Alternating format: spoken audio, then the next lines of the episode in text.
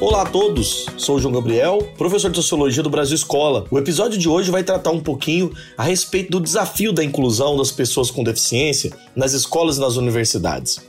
A educação inclusiva, ela avançou no Brasil nos últimos anos, mas ainda existem muitos obstáculos. Quais serão eles? Esse é o tema do nosso podcast. Antes de começar, gostaria muito de convidar a se inscrever no nosso canal no YouTube, a conhecer nossas outras plataformas digitais, inclusive nossas redes sociais, Facebook, Instagram e Twitter. Temos também lá muito conteúdo e muita interatividade gratuita para você. Vamos lá?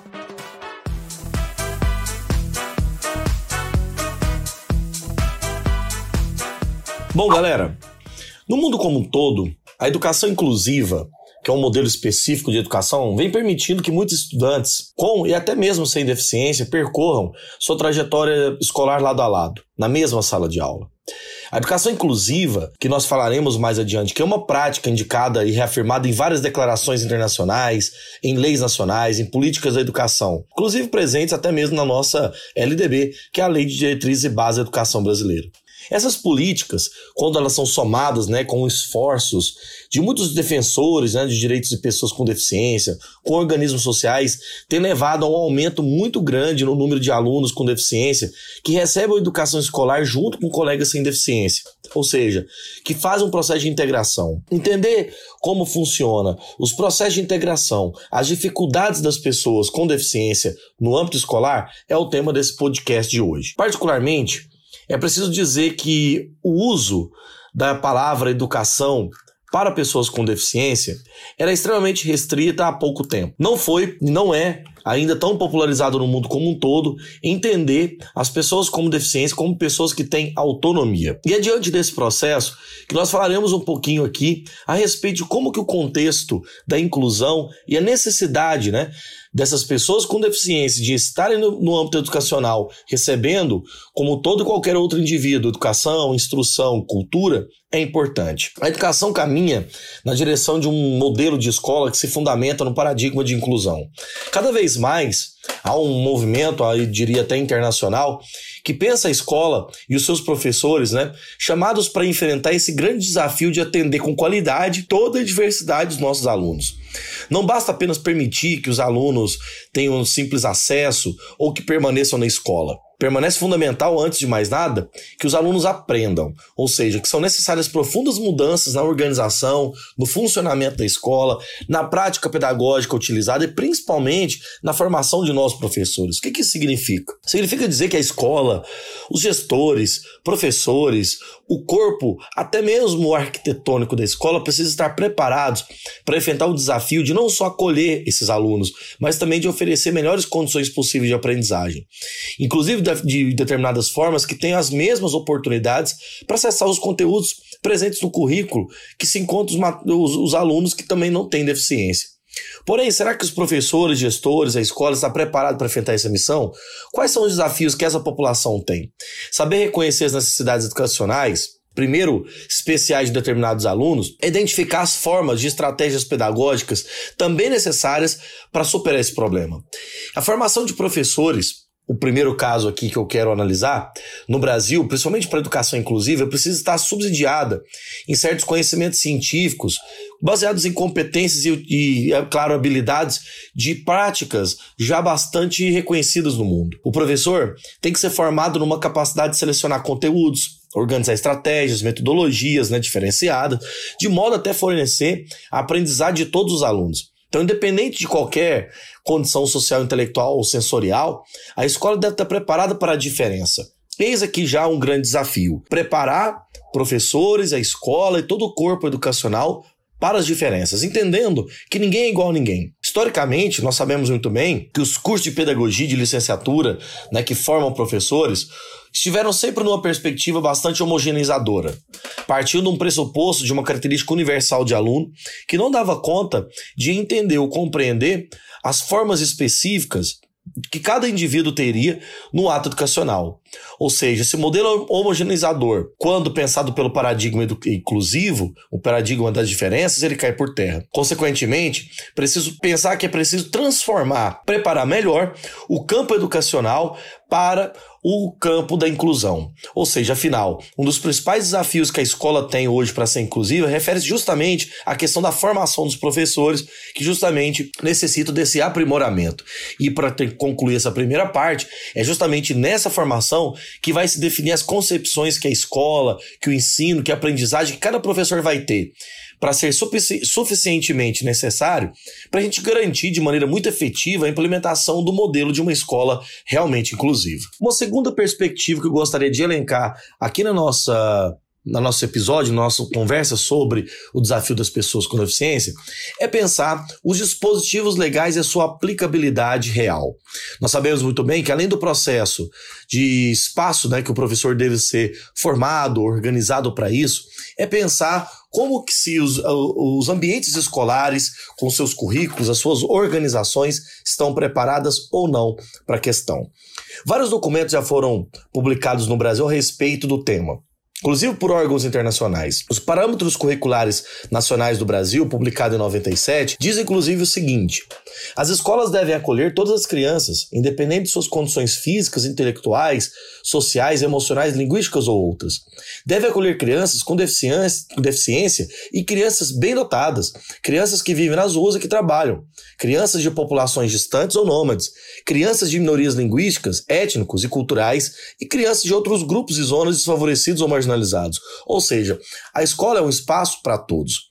Quando nós vamos pensar a respeito do assunto, Maria Mantoan, que é uma grande especialista do Brasil, numa obra recente dela, publicada no, no final dos anos é, 90, mas depois é publicada nos anos 2000, com o tema Inclusão Escolar: O que é, por que e como fazer, ela vai dizer, mais ou menos, que no Brasil o senso comum nos faz muito pensar sobre a identidade da diferença, justamente porque o senso comum nos faz ter contato com as diferenças sociais a todo momento.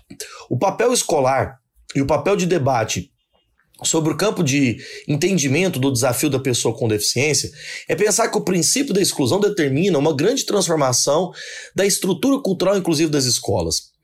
A inclusão das pessoas com deficiência não acontece simplesmente porque ela está amparada por leis. Né? Ou simplesmente por manter um aluno dentro de uma mesma classe com outros alunos que não têm certas deficiências. O que garante a exclusão está no fato de que o aluno deva aprender. E esse aprendizado com respeito e dignidade deve ser independente se esse aluno tem acesso à deficiência ou não. Por isso, que é, é, preciso pensar e perceber que a escola inclusiva não pode ser confundida com um mero espaço de convivência de pessoas deficientes e não deficientes. Um grande exemplo para pensar a respeito é que o espaço escolar, e aqui está um segundo grande desafio, ele não é preparado academicamente nos seus currículos e organizados para entender as pessoas com deficiência. Os espaços escolares estão preparados para entender pessoas, ou pelo menos compreender pessoas de diferenças, formações, de desigualdades e até mesmo de problemas cognitivos distintos, ou de problemas físicos né? Ou até mesmo de deficiências que estão relacionadas a outros pontos. Pois bem, o espaço escolar também é o lugar que deve ser desafiado. Inclusive, é preciso pensar que, dentro desse contexto, é muito urgente que as escolas se adaptem para o atendimento individual do aluno, reconhecendo e valorizando cada habilidade de cada um, entendendo que ninguém é igual a ninguém e que todo aluno deve ser pensado dentro da sua especificidade. A organização das escolas, inclusive de acordo com a própria Mantoan, diz que as escolas organizadas em disciplinas não conseguem reconhecer as interrelações que existem entre os alunos. Inclusive, esse procedimento só evolui não necessariamente o que é positivo, mas o que é negativo, que é a classificação. Esse tipo de modelo de organização recorta a realidade e não permite que os alunos, deficientes ou não deficientes, possam ser integrados com respeito. É preciso entender que a pretensão de uma escola inclusiva exige a redefinição do plano das escolas, pois a educação deve ser voltada para a cidadania, para o reconhecimento e valorizando as diferenças. A conquista de uma escola, então, de qualidade inclusiva só vai acontecer quando, de fato, ocorrer a participação de todos os segmentos da sociedade discutindo o papel da escola. E, em segundo lugar, o comprometimento da escola com seus profissionais de educação na construção de uma escola realmente democrática. Ou seja, além da formação dos professores, é preciso pensar todo o parâmetro de currículo, de organização física e administrativa burocrática da instituição de ensino.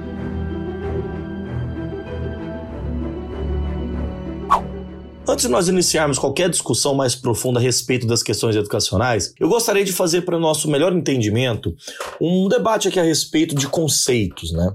É sempre necessário mencionar alguns conceitos que são utilizados sobre a deficiência através de muitos olhares, né? Quando nós falamos de deficiência, de acordo com até os dicionários Aurélios, dicionários comuns, estamos falando de uma pessoa que tem uma falta, carência ou insuficiência de alguma coisa. Portanto, deficiência seria o fato de não possuir algo ou alguma coisa. E se tratando de deficiência física, por exemplo, podemos dizer que uma pessoa é, seria uma determinada limitação corpórea, como não ter um braço, uma perna ou outras coisas. De acordo com a Classificação Internacional de Deficiências, Incapacidades e Desvantagens, publicada em 89, ela tem uma classificação de deficiência que pode ser aplicada, sendo inclusive um referencial muito unificado para essa área. E diz assim: ó, a deficiência é a perda ou uma anomalia de estrutura ou função psicológica, fisiológica ou anatômica, temporária ou permanente. Inclui-se nessas a ocorrência de uma anomalia, defeito ou perda de um membro, órgão, tecido ou qualquer outra estrutura do corpo, inclusive das funções mentais. Representa a exteriorização de um estado patológico, refletindo um distúrbio orgânico, uma perturbação no órgão. Essa classificação cai por terra por tratar a deficiência apenas como uma causa patológica orgânica. Nesses casos, autores recentes observam que outros fatores imprimem também uma deficiência, como alguns aspectos mais sociais e até os modos de percepção sobre como o deficiente é tratado. Então, não são apenas uma consequência de condições de saúde, mas são também determinadas pelo contexto do meio ambiente físico e social, pelas diferentes percepções culturais e atitudes em relação à pessoa com deficiência, inclusive pela disponibilidade que se tem uma cada legislação. Foi a partir dessa nova visão que a OMS, no ano de 2001, lançou a CIF, que é um modelo de classificação internacional né, da família que pode servir de maneira transversal para múltiplas finalidades. Né? E esse documento trouxe a expectativa de melhorar o atendimento a respeito né, dos fenômenos envolvidos nas deficiências. E claro, obviamente, ampliar o serviço de atenção e a saúde dessa população. Então, nesse sentido, quando duas pessoas com a mesma doença podem ter diferentes níveis de funcionalidade, significa que duas pessoas com o mesmo nível de funcionalidade não têm a mesma condição de saúde. Ou seja, todo indivíduo parte da noção de diferença. É muito comum a gente utilizar o, o conceito portador de deficiência. No entanto, esse conceito é muito contraditório. É preciso entender que a condição de ter uma deficiência é intrínseca à pessoa. E essa pessoa não porta sua deficiência, pois ela tem a deficiência. Portar é carregar, conduzir, levar, né? Assim, não se aplica a uma condição inata ou adquirida que faz parte de uma pessoa. Por exemplo, cor dos cabelos, olhos, né? Cor da pele, etc. Então, é preciso pensar que o movimento em favor né, da atenção às pessoas com deficiência tem evoluído bastante nos últimos tempos. Então, o termo portador de deficiência é um termo vazio de sentido. Né? Um termo que a gente vai utilizar é o termo da pessoa portadora de deficiência? Não, é a pessoa com deficiência, a pessoa que tem deficiência. Então, o aspecto central a ser considerado aqui é que toda deficiência ela tem esses aspectos variáveis, mas ela também é uma condição social de ser analisada. Estávamos falando bastante de escolas. Agora vamos pegar um pouquinho sobre o campo universitário. Desde 2016, a Lei Brasileira de Inclusão, a LBI, afirma lá no seu artigo 27 que a educação é um direito da pessoa com deficiência e que o sistema educacional deve ser inclusivo em todos os níveis. Mas na prática não é assim que vem, que vem acontecendo. Uma das requisições do MEC né, para o credenciamento, autorização e renovação dos cursos superiores é ter acessibilidade. De acordo com a portaria número 20, as universidades precisam estar acessíveis segundo a legislação em vigor para poder oferecer aos seus alunos e todos os seus cursos acessibilidade, ou seja, garantir que o indivíduo tenha acesso e mobilidade interna. Nesse mesmo assunto, é, a gente deve estar se perguntando, mas quando é que eu tenho que pensar nessa acessibilidade, né? Quando tem que cadastrar um novo curso ou não. Na verdade, a acessibilidade deve ser parte da universidade em todas as esferas, ou seja, tanto no ambiente físico como na comunicação, nos materiais, na didática que os professores têm. E acessibilidade requer um planejamento. Cada deficiência, seja ela todo tipo, física, auditiva, cognitiva, visual, exige ações de acessibilidade diferentes. Então, graças a essa nova portaria do MEC, do ano de 2016, sem acessibilidade, as universidades não vão conseguir credenciar ou recredenciar os seus cursos. Então, é uma forma de pressionar né, que as universidades consigam uh, adentrar esse campo e garantir uma, uma acessibilidade digital, funcional, física, etc. Então, são os diferentes tipos de barreiras que precisam ser quebradas, como, por exemplo, os ambientes virtuais. Né? Os sites das universidades ainda são como um dos principais canais de comunicação onde a maior parte da informação está reunida e muitas vezes está completamente inacessível. Pessoas cegas, por exemplo, utilizam leitores de tela e quando as imagens exibidas não possuem o atributo Alt, que é a descrição alternativa, né? O seu conteúdo não consegue ser compreendido. Outro exemplo são as pessoas surdas. Elas têm como primeira língua a Libras, e aproximadamente 80% dos surdos não compreendem bem as línguas orais, como o português, e dependem da acessibilidade em línguas para se comunicar. Então, um dos primeiros passos que as universidades deveriam fazer é constituir sites que são acessíveis, né? Como a própria LBI diz, os sites de organizações públicas e privadas precisam estar acessíveis. É preciso permitir que diferenças possam ser acessadas e ao mesmo tempo respeitadas. Um ponto fundamental também a discutir o que a gente pode pensar na sessão número superior é que a Lei 7.853 estipula a obrigatoriedade de todas as instituições de ensino em aceitar matrículas de alunos com deficiência. Claro que as universidades têm outras formas de seleção, diferente das escolas, mas que transforma em crime quem recusa a esse direito. Então, desde 1989, regulamentado em 99, a lei é clara. Todos os indivíduos têm o mesmo direito à educação. Então, os gestores municipais, estaduais e até federais devem organizar o seu sistema de ensino voltados para essa diversidade, voltado inclusive para o reconhecimento, firmando, fiscalizando, criando parcerias para que a, a universidade, a escola e o espaço físico da educação seja de fato inclusivo. Claro, o aluno com deficiência tem muitos direitos, inclusive que a educação regular na escola com aulas dadas pelos professores, com atendimento especializado, seja responsabilidade da instituição, não do professor necessariamente em sala. O Estado deve oferecer assistência técnica e financeira. E decorre disso, né, que óbvio que existe uma ineficiência muito grande, tanto de governo público, seja ele municipal, federal ou estadual, que define uma dificuldade muito grande, ou que pelo menos tem dificuldade muito grande, nesta adaptação conforme essa jurisdição. Então, o gestor, seja da escola, da universidade, etc., é obrigado, de acordo acordo com os trâmites da lei, a procurar a Secretaria Estadual, Municipal, até o Ministério da Educação e Cultura, para que essas reivindicações sejam plenamente realizadas, pois só assim uma educação inclusiva pode ser, de fato, colocada em prática.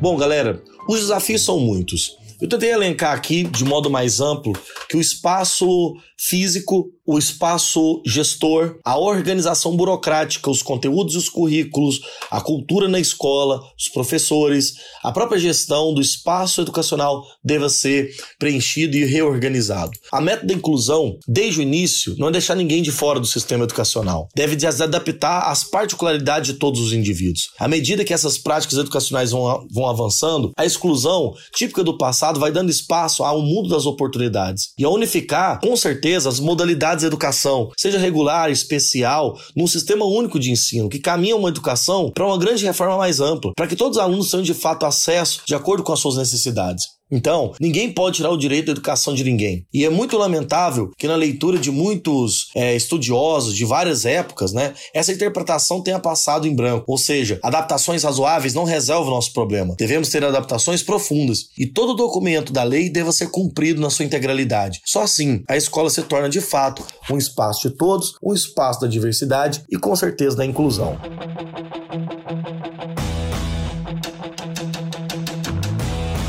Bom, galera, esse foi o nosso podcast contendo o desafio da inclusão das pessoas com deficiência nas escolas e nas universidades. Se você gostou, ajude a compartilhar o nosso podcast, nos acompanhe também nas outras plataformas. Eu agradeço você pela audiência aqui nesse podcast e, de modo geral, te agradecer também por estar sempre presente aqui no nosso canal.